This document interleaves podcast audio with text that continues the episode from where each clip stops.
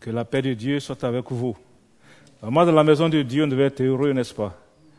La Mingro, ailleurs, qu'on a peur parce qu'il y a des pipoquettes. Mais dans la maison de Dieu, il y a la paix, il y a la joie. Et que Dieu vous bénisse. Alléluia. Je commence mon m'excuser parce que euh, j'ai invité quelqu'un qui devait venir être avec vous, Maître Koné, qui est avocat et puis prophète. Il devait venir à la veillée ce soir, ils sont à Paris. Et puis aux dernières nouvelles, ils disent qu'ils ne viennent plus. Alors votre pasteur m'a demandé si je pouvais apporter quelque chose. Donc voilà, je couris pour chercher quelque chose afin qu'on puisse partager ensemble. Mais comme on est entre nous frères et sœurs, je me suis dit que je peux être là pour apporter les messages. Nous prions. Demandons de bénir, Seigneur, ces temps, de bénir ces moments. Demandons ta grâce et ta paix, afin que la gloire te revienne. Merci, Papa, au nom de Jésus. Amen. Alors, je me présente un peu. C'est la première fois. Euh, je m'appelle Kofi Kwame. Je viens de la Côte d'Ivoire. Mes parents sont animistes. Je suis né dans une famille animiste. Donc, très jeune, mes parents allaient pour adorer les idoles. Donc, je les accompagnais. On allait pour adorer.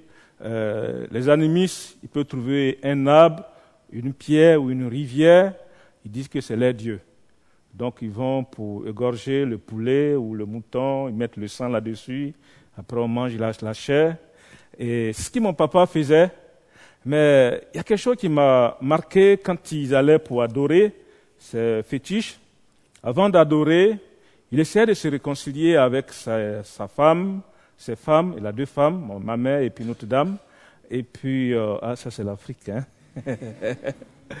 et puis euh, ces tantes, tout cela. Et puis ils sont tellement euh, ouverts, ils sont tellement joviales, on peut partager avec eux, alors que le reste des temps, des fois, c'est difficile. J'avais pris goût parce que non seulement, bon, c'est pas adoré qui m'intéresse, mais ce qui m'intéressait, c'est qu'il y a beaucoup à manger chez eux là. Il y a de la viande. Donc c'est comme on fait les barbecues ici, il y a de la viande, on mange très bien avec euh, les parents, etc. Mais quand je commençais à grandir, j'allais à l'école, j'avais 14, 16 ans, j'étais à l'école, j'étais vide dans mon cœur, mon cœur était vide. je cherchais à combler ce vide qui pesait sur moi. Les samedis soirs, on allait dans les boîtes de nuit où on allait boire, on n'a pas l'argent, mais les grands frères achetaient de la bière, ils nous donnaient, on buvait.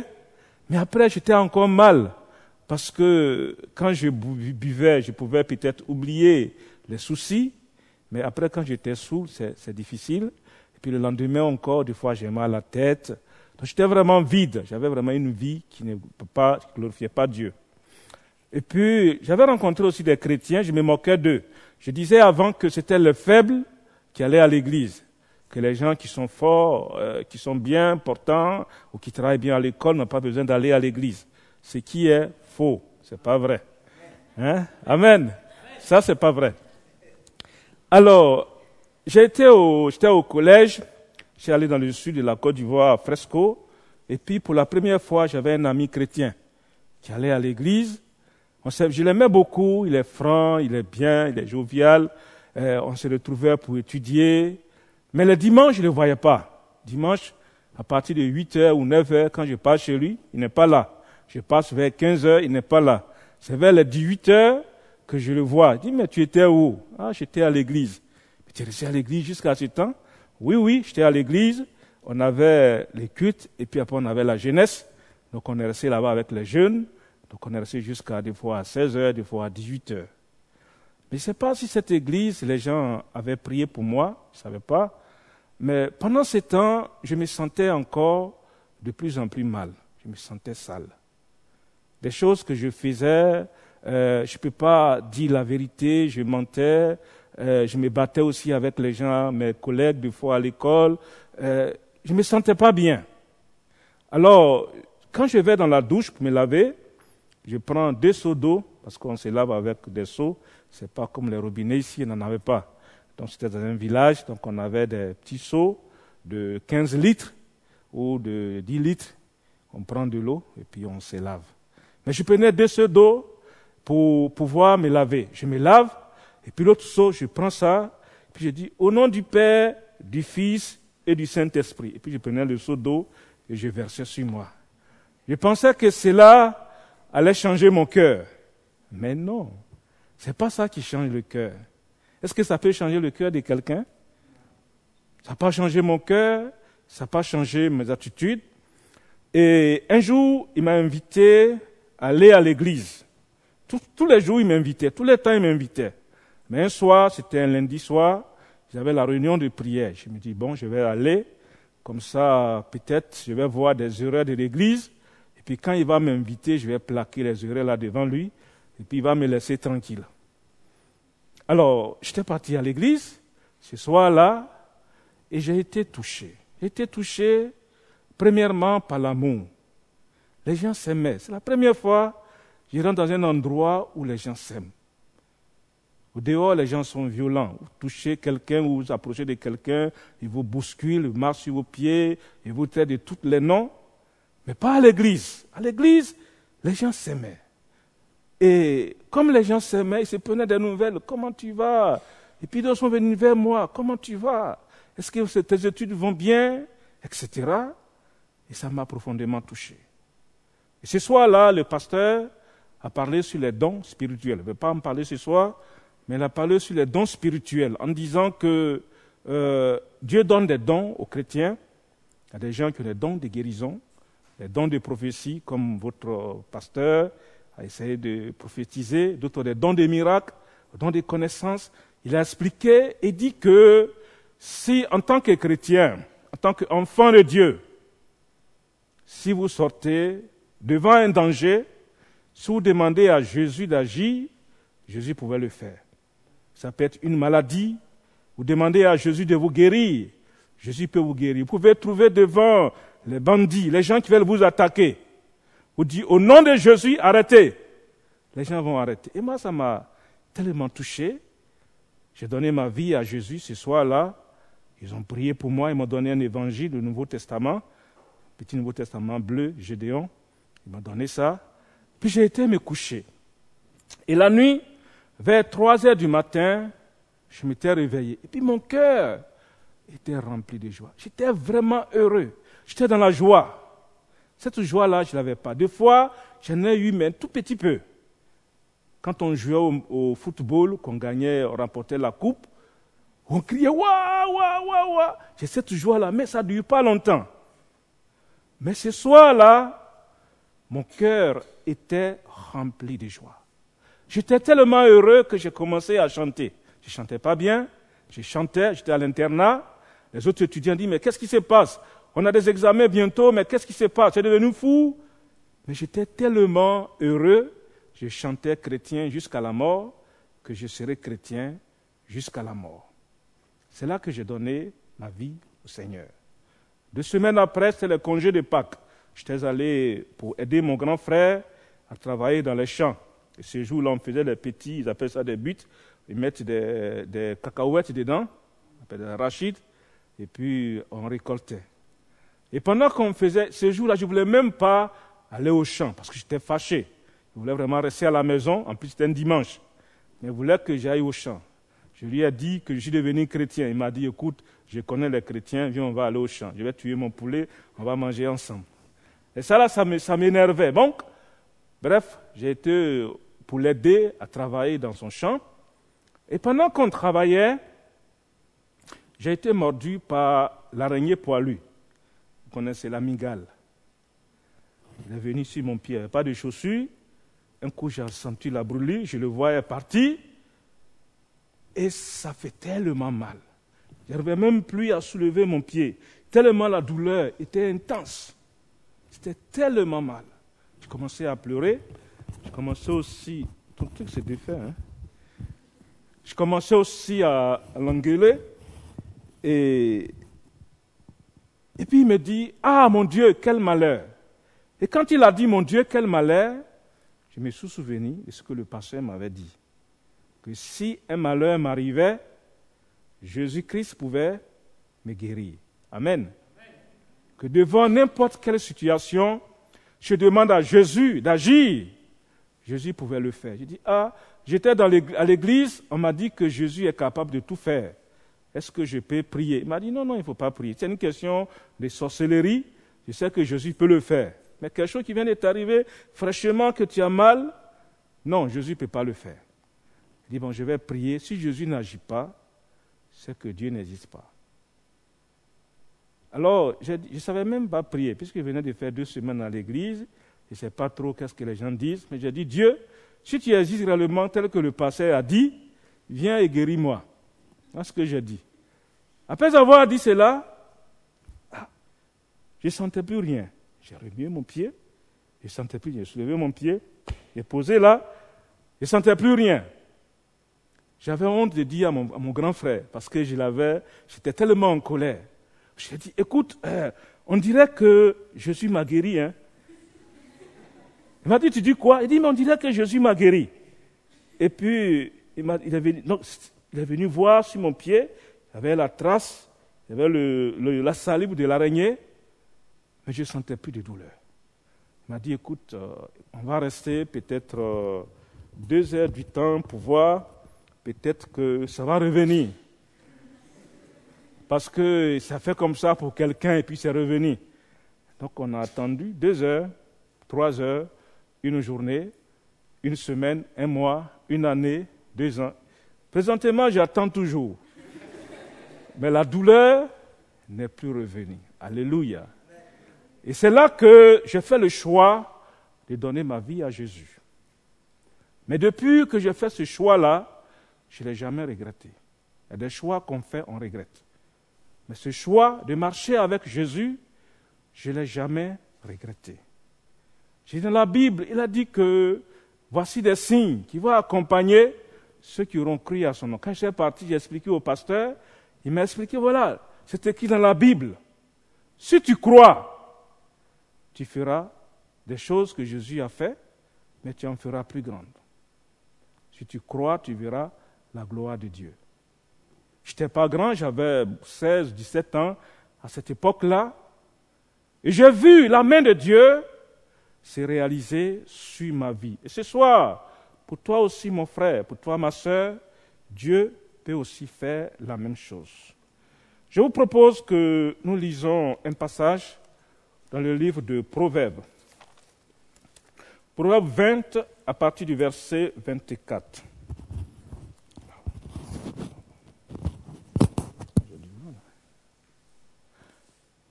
Proverbe 20 à partir du verset 24. C'est l'Éternel qui dirige les pas de l'homme. Mais l'homme peut-il comprendre sa voie C'est un piège pour l'homme que de prendre à la légère un engagement sacré et d'y réfléchir qu'après avoir fait un vœu. La Bible dit ici que c'est Dieu qui dirige les pas d'un homme. Alléluia. Ce jour-là, si je ne suis pas allé au champ avec mon grand frère, pas voir la main de Dieu agir, savoir que euh, l'ennemi a préparé l'araignée poilue pour m'attaquer. Mais Dieu a préparé la guérison. Alléluia. Dieu a préparé la délivrance. Dieu s'est résolu de pouvoir me sauver. Dans la Bible, il y a beaucoup de gens qu'on voit que, au départ, quand Dieu les appelle à faire quelque chose, ça semble un peu anodin. C'est si comme ça ne vient pas de Dieu. Par exemple, David, son père lui dit, apporte à manger à tes, à tes frères qui sont au combat. Comment David peut savoir que cela était le plan de Dieu? Je peux changer de micro là parce que ça me gêne.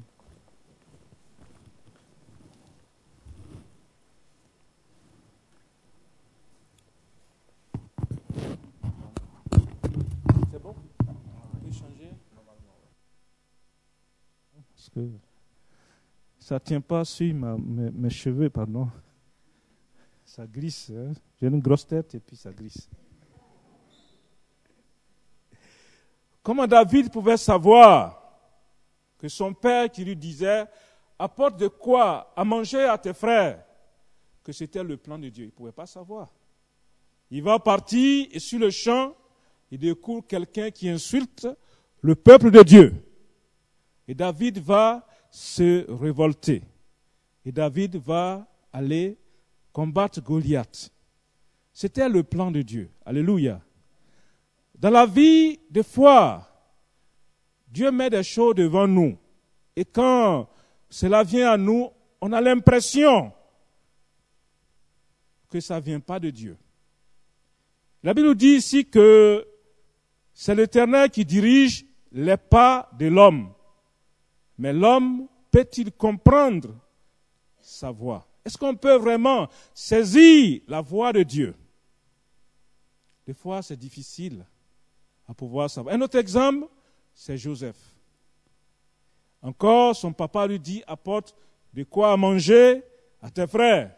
Il va arriver, ils vont se saisir de lui, ils vont le dépouiller, ils vont le mettre, ils vont le vendre. Mais c'était aussi le plan de Dieu. Alléluia. Quand vous avez donné votre vie à Jésus-Christ, quand vous marchez avec Dieu, le plan de Dieu va s'accomplir en vous. Ce n'est pas toujours que les prophètes sauront que c'est ce que Dieu veut. Ce n'est pas toujours. Des fois même, les gens ils vont prophétiser, ils vont même pas peut-être vous regarder, ils vont rien dire à votre sujet. Mais ce n'est pas ça qui est important. La Bible dit que l'obéissance à Dieu vaut mieux que les sacrifices. Alléluia. En tant que jeune, vous choisissez d'obéir à Dieu et c'est lui qui va combattre pour vous. C'est lui qui va ouvrir les portes. C'est lui qui va agir.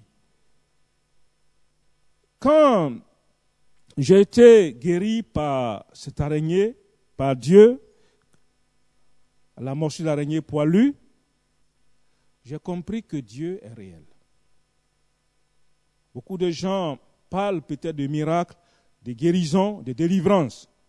Mais si vous n'avez jamais vécu, ça revient abstrait, n'est-ce pas? Hein? Mais si vous avez vécu cela, ça devient une réalité. Ça devient une réalité. Dieu a opéré beaucoup de, miracles, de guérisons, en ce sens-là, dans ma vie, aussi dans la vie de plusieurs personnes.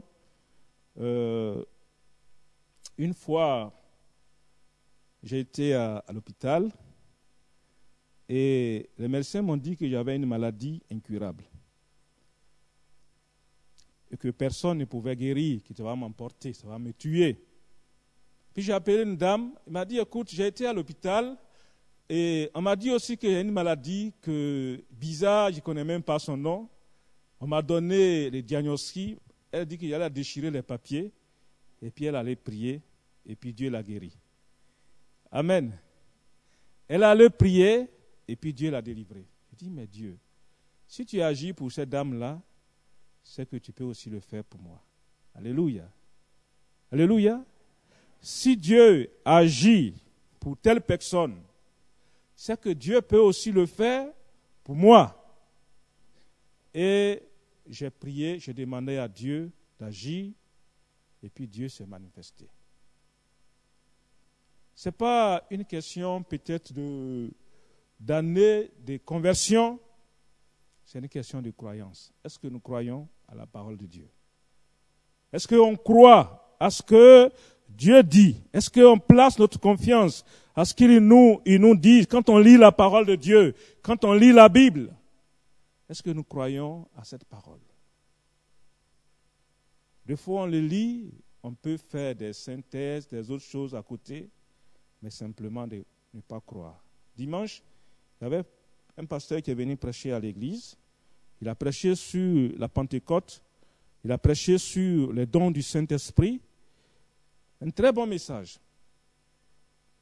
Et puis quand il s'agit d'exercer, laisser Dieu agir, il appelle quelqu'un d'autre, puis il donne le micro. Le Seigneur me disait, ça va changer l'onction. Mais sache qu'il ne croit pas à ce qu'il enseigne. Il ne faut pas que ce soit ainsi. Dieu veut des hommes, des femmes qui croient à sa parole. Alléluia. Dieu veut que nous croyions à sa parole. Dieu veut que nous nous donnions à sa parole. Un autre passage que nous lisons dans le livre de Jean, Jean chapitre 14,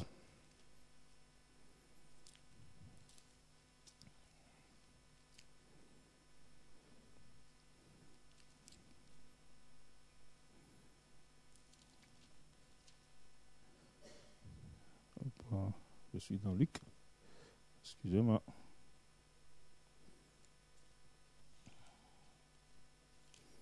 Alors, on va arriver. Jean chapitre 14. Dans chapitre 15, s'il vous plaît. Jean 15, à partir du verset, verset 7, je crois. Si vous demeurez en moi et que mes paroles demeurent en vous, Demandez ce que vous voudrez et cela vous serait accordé. C'est le verset 7. Si vous portez beaucoup de fruits, c'est ainsi que mon Père sera glorifié et que vous serez mes disciples. La Bible dit ici que si nous demeurons, c'est-à-dire que si nous croyons à la parole, si nous plaçons notre confiance dans la parole de Dieu, Dieu demande de demander ce que nous voudrions. Il dit que cela va nous être accordé. Et il dit que c'est quand nous portons beaucoup de fruits, parce que les gens pensent que porter du fruit, c'est simplement amener les gens au Seigneur. Oui, ça fait partie. Mais porter du fruit, merci beaucoup, c'est de pouvoir vivre une vie, de pouvoir mettre la parole en pratique, de pouvoir vivre, de permettre que Dieu puisse agir au travers de votre vie. Alléluia. En ce moment-là, Dieu est glorifié. Et en tant que jeune, Dieu veut se servir de vous pour glorifier son nom. Dieu veut se servir de vous pour exalter son nom. Dieu veut se servir de vous pour élever son nom. Si nous croyons à la parole, si nous plaçons notre confiance dans la parole de Dieu, si nous faisons confiance à Dieu, si nous ne doutons pas de la parole de Dieu, Dieu veut nous, vous utiliser pour sa gloire. Dieu veut vous utiliser pour sa gloire. C'est quand vous portez du fruit que le nom de Dieu est glorifié. Des fois, là où vous habitez, si les parents sont chrétiens, c'est bien. S'ils ne sont pas des gens qui ne connaissent pas Dieu, ça peut être un problème.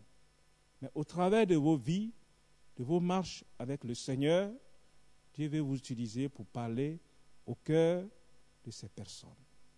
Dieu veut vous utiliser pour les amener à lui. J'ai un ami qui, capitaine de l'armée, qui s'est converti. Je lui ai demandé, mais comment est-ce que tu es venu au Seigneur? Il disait, ah, il y a ma petite fille, mes enfants, ils allaient à l'école de dimanche. Ce n'est pas encore la jeunesse. La jeunesse, vous êtes un peu plus grand, mais l'école de dimanche, ils sont encore plus petits, n'est-ce pas? Ils allaient à l'école de dimanche, et puis on a vu que leur attitude, leur comportement a changé. Pourquoi? Parce que Jésus change. Alléluia. Jésus nous change en bien. Quelqu'un qui est n'importe comment, qui vient à Jésus, Dieu le change. On a vu que les enfants ont changé. Alors que entre lui et sa femme, ils se battaient souvent. Il dit un soir, j'étais en palabre avec ma femme. Les assiettes qui s'envolent, les verres qui s'envolent. Et puis la plus petite a crié Arrêtez Vous ne savez pas que c'est trop de continuer à vous entretuer, vous battre comme des animaux. Papa, viens ici. Maman, viens ici. Et il a pris la main du papa et la main de la maman. Il a dit Réconciliez-vous. Et ils se sont serrés la main. Et puis il a dit Seigneur, il faut les bénir. C'est qu'elle a prié. Le monsieur s'est levé, directement dans la chambre, madame aussi dans la chambre. Qu'est-ce qu'ils ont fait? Le dimanche qui a suivi, ils ont dit Ah, mamie, on aimerait venir à l'église pour voir votre église. Et ils sont venus à l'église, ils sont convertis. Le plan de Dieu est insondable. Dieu a un plan merveilleux pour vous, pour vos parents, pour ceux qui vous entourent, pour ceux que vous allez rencontrer. Mais Dieu veut se servir de vous pour accomplir son plan. Si nous restons fidèles à lui, si nous restons obéissants à lui, Dieu va accomplir son œuvre dans notre vie. Alléluia. Dieu va accomplir son œuvre dans notre marche avec lui, dans nos relations avec lui, pour que les gens, quand ils vous voient, ils voient Jésus. Jésus est venu pour libérer. Il est venu pour sauver. Il est venu pour donner la vie. Pour que là où il y a la confusion, il puisse y ait la paix, qu'il puisse éclairer. Faire sortir des gens de la puissance de, de Satan à Dieu. Alléluia. Mais Dieu veut se servir de chacun de vous. Alors, quand je me suis converti, j'ai donné ma vie à Jésus. J'habitais chez ma tante avec son mari. Ils ne sont pas chrétiens. Un soir, je rentre, il y a ma tante qui pleure. Qu'est-ce qui se passe? Ah, j'ai mal, j'ai mal à la dent, ça me fait tellement mal. Je dis, bon, on va prier. On va demander à Jésus de te guérir. Est-ce que Jésus peut guérir la dent? Vous croyez à cela? J'impose ma main, je dis, Seigneur, guéris-la. Je suis parti dans ma chambre. Après, je la vois en train de manger. Il dit, mais qu'est-ce qui se passe? Il dit, quand tu as prié pour moi, Jésus m'a guéri. Si je n'ai pas prié, Jésus n'allait pas le faire. Mais quand vous priez, vous donnez l'occasion à Jésus d'agir. Vous donnez l'occasion à Jésus de se manifester. Vous donnez l'occasion à Jésus de vous toucher. On raconte l'histoire d'un jeune. Il y a des gens qui viennent du Nigeria ici. On raconte l'histoire d'un jeune, un jeune qui vient du Nigeria, qui s'est converti. Il s'est converti et puis il lisait dans la Bible, il a vu que Jésus ressuscite les morts. Il a vu aussi que le Dieu, Jésus a dit que si vous croyez à moi, non seulement vous ferez les œuvres que j'ai faites, mais vous ferez encore plus grandes. Il a pris son vélo, il allait vers chez le missionnaire. Il a dit, ah, je voulais savoir combien de morts vous avez ressuscité. Et puis le missionnaire lui a dit, écoute, euh, je n'ai pas beaucoup ressuscité dans ces derniers temps. C'est une demi-vérité, mais il n'a pas découragé. Et lui, il a pris son vélo, il allait dans un village. Il a demandé, est-ce que vous avez un mort ici? Non, non, il n'y a pas de mort. Il allait dans un autre village. Vous avez un mort? Non, il n'y a pas de mort. Il allait dans un autre village. Je ne sais pas combien de villages il a fait. Et puis vers 16 heures, il arrive dans un village il y a un mort. Il prie pour lui, au nom de Jésus, lève-toi. Le monsieur se lève. Les gens commencent à crier. Lui, il prend son vélo, il va dans un autre village, il trouve un autre mort. Jusqu'au soir, il a ressuscité trois morts. Et il a bâti une des grandes églises au Nigeria. Avec Dieu, tout est possible. Alléluia. Avec Dieu, tout est possible. Peut-être il ne va pas vous conduire à ressusciter peut-être un mort, mais il peut vous conduire à prier pour quelqu'un qui a mal à la tête, qui soit libéré. Il peut vous conduire pour quelqu'un qui a un problème, une confusion, que ce soit avec la justice, avec des gens, et que la personne soit complètement libérée. Jésus est le même, hier, aujourd'hui et éternellement. Alléluia. Il n'a pas changé. Ah, j'aime cela. Il n'a pas changé. Quand je suis venu en Suisse pour la première fois, il y a un monsieur qui m'a invité, il s'appelle Pierre. Pierre, il est médecin, il opère les genoux des gens. Il fait ça en, Allemagne. Mais il avait mal au, mal au genou et il a peur de se faire opérer parce qu'il n'a pas confiance à ses amis médecins. Et puis, on parlait de la guérison. Puis il m'a dit, est-ce que tu penses que ton Dieu peut me guérir? Il dit, si tu crois, il peut le faire. On était deux, on était, j'étais allé à une réunion de Gédéon, et puis euh, j'ai donné mon témoignage de guérison, c'est après qu'il m'a dit cela. Donc j'ai prié pour lui. Et sur le champ, Jésus l'a guéri. Alléluia. Il a été libéré sur le champ. Il m'a dit, écoute, ma femme n'aime pas les gens, eh, j'aimerais bien t'inviter à la maison, mais je ne suis pas sûr qu'elle va te recevoir. Il dit, c'est pas grave, on va prier et puis elle va me recevoir. On a prié. Quand on est rentré, elle m'a reçu, elle nous a reçus, elle nous a fait à manger. Le monsieur qui m'a conduit, quand on s'est retrouvé, c'était un fermier, il a dit, écoute, j'ai mal ici à la clavicule, j'étais tombé et j'ai tout en mal, je ne peux pas faire de gros mouvements. Est-ce que tu penses que Jésus peut me guérir comme il a guéri le monsieur? Il dit, il est le maître, celui qui libère, celui qui guérit. J'ai prié pour lui, et puis Dieu l'a guéri. Alléluia. Dieu veut vous utiliser pour opérer des miracles. Dieu veut vous utiliser pour opérer des guérisons.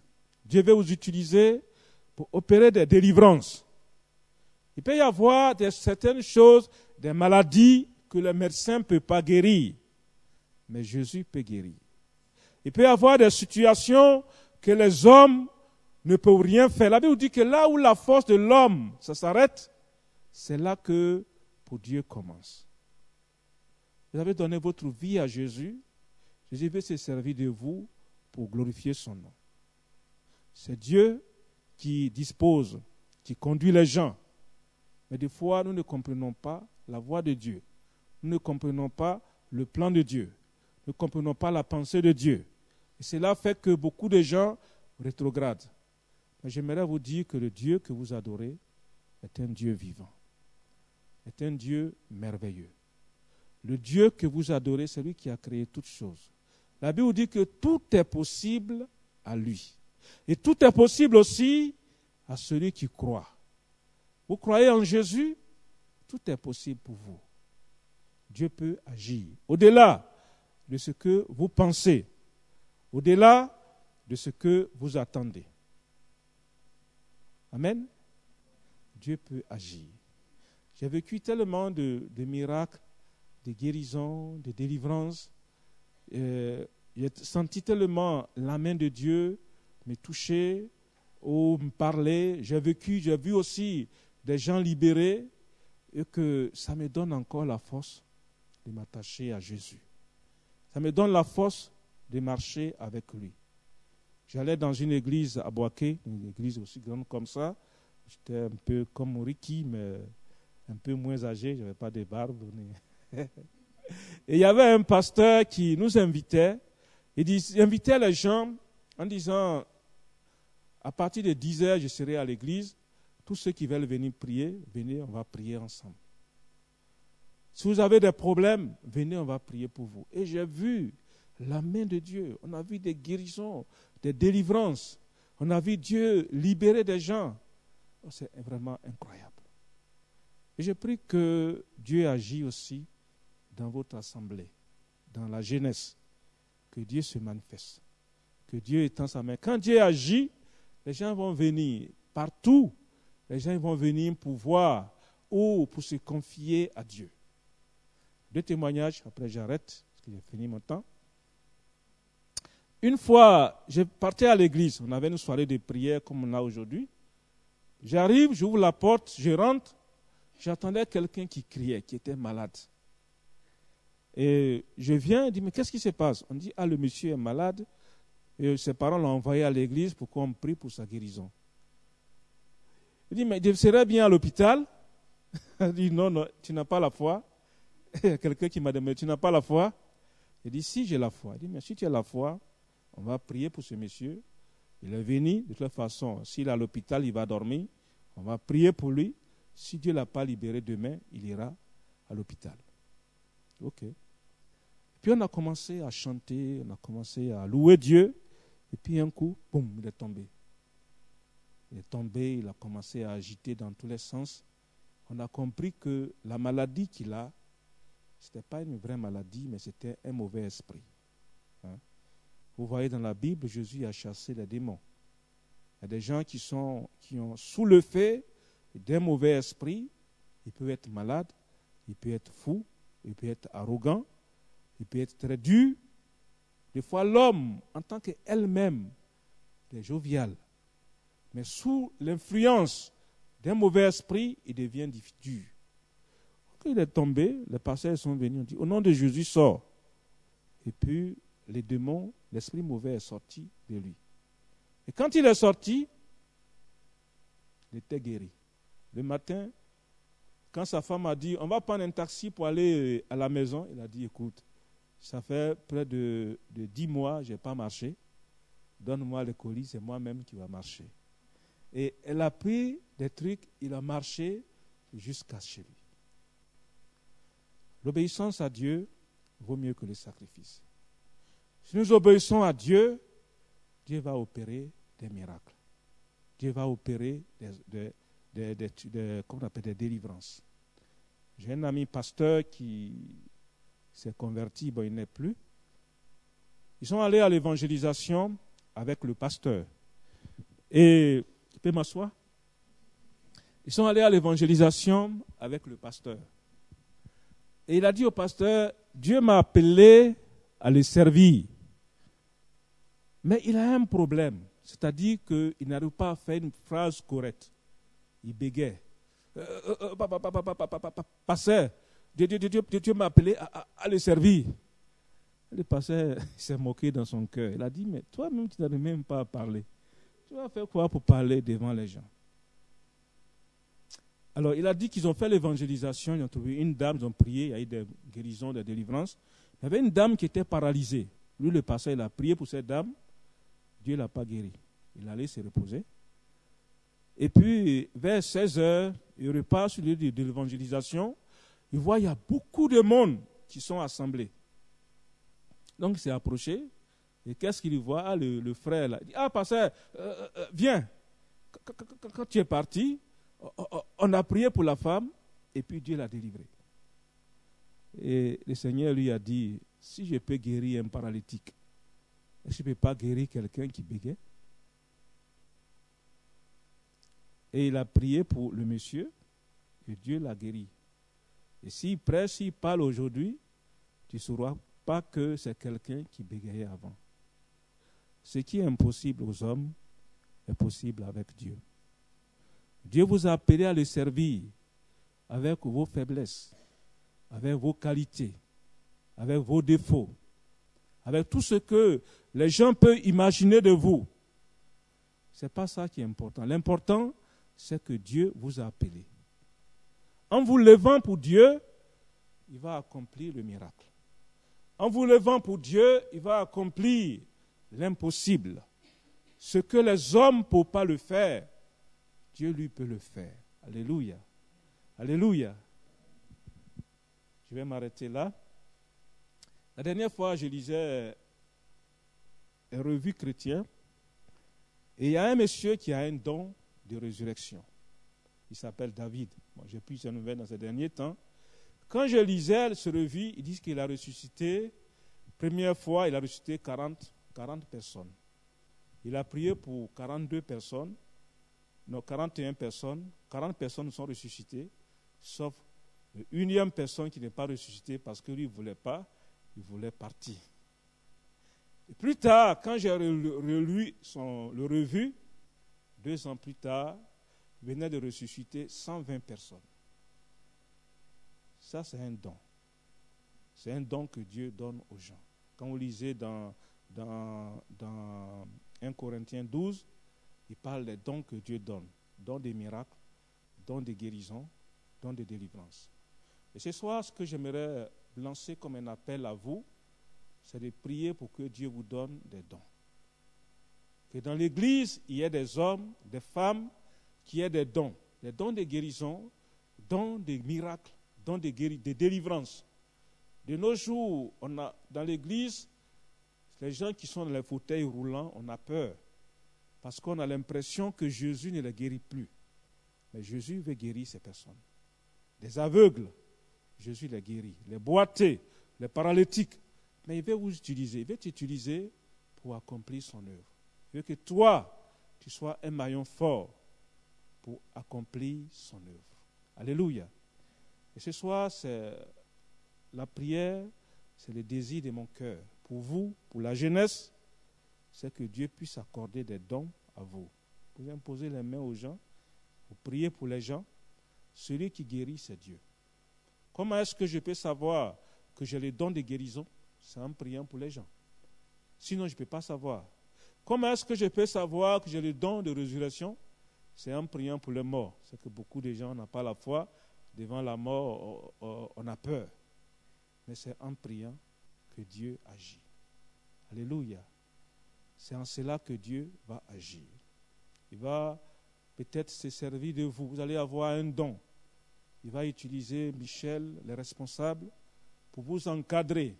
On avait vu un frère, un pasteur qui me disait, dans mon église, il y a un monsieur qui a un don. Il prie pour n'importe quelle maladie, les gens sont guéris. Et les anciens, on a demandé, il faut qu'on entoure ce monsieur. Il faut qu'on puisse l'aider. Parce que beaucoup de gens peuvent recevoir des dons. Mais comme ils n'obéissent plus à la parole de Dieu, le don n'agit plus. Dieu n'agit pas. Des fois, il vit dans les péchés, cela ne permet pas à Dieu d'agir. En tant que groupe de jeunes, en tant que jeunes, Dieu veut vous utiliser. Et je prie pour qu'il puisse vous donner des dons. Que dans l'Église, il y ait des frères et des sœurs qui ont des dons. Que ce ne soit pas simplement, une fois j'étais dans une église, je suis arrivé, il y a quelqu'un qui a dit, il y a quelqu'un qui a mal au pied. Dieu veut le guérir. À l'époque, j'avais mal au pied. Je ne sais même pas pourquoi. J'ai prié, Dieu ne m'a pas guéri. Il dit, il est ici. Je me suis levé, ils ont prié pour moi. Et Dieu m'a guéri. Et depuis ce jour, j'ai plus mal au pied. On adore un Dieu vivant. On adore un Dieu réel. Ce n'est pas un Dieu abstrait, c'est un Dieu réel. Ce qu'il dit dans sa parole, la Bible dit que Dieu veille sur sa parole pour l'accomplir. Donc ce qu'il a dit, il va l'accomplir. Que son nom soit béni.